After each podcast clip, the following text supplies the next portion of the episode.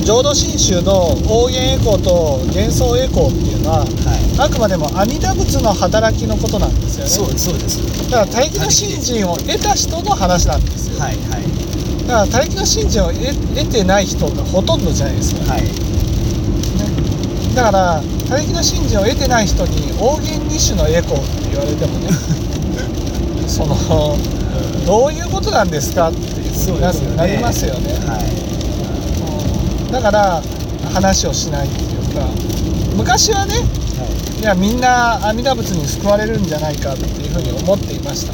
はい。はいだからそのみんな阿弥陀仏に救われるにはどうしたらいいかっていう話をしていましたけどはい。でも今はいや阿弥陀仏に救われるってことはこれはほぼないことだと。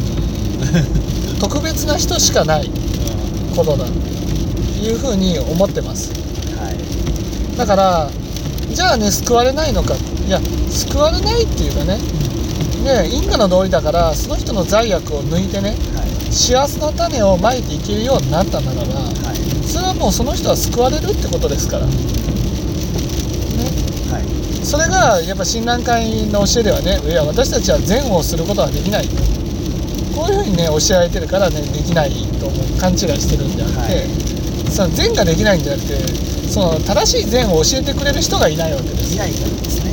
で親鸞会にはね正しい善を教えてくれる人がいないから誰も善ができないわけです。はい。だから親鸞会で善だって言ってることもそれはそのねそのまあいわゆる煩悩に染まったね狂った考えを持ってる人がい。これが善だって言ってる善であってね。はい。そんな善をいくらやっても本当の善じゃないからだから私たちは善ができないでもね正しい知恵を持った人が善を解けばねそれは正しい知恵を得れば正しい善ができるのでそれは善ができるわけですよ。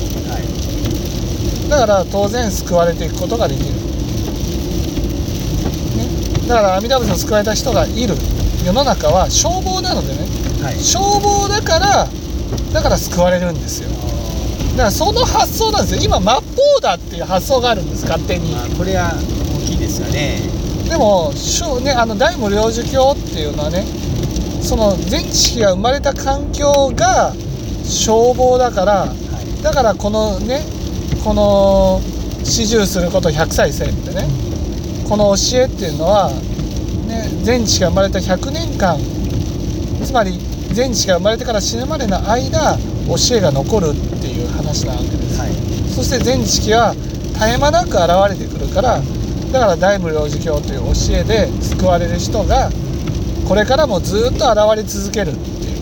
はいそれはその阿弥陀仏に救われるからねその救われるわけじゃなくてね阿弥陀仏に救われた人が正しい法を解くからなんです。だから聞いてる人たちは阿弥陀仏に救われなくても救われていくんですね。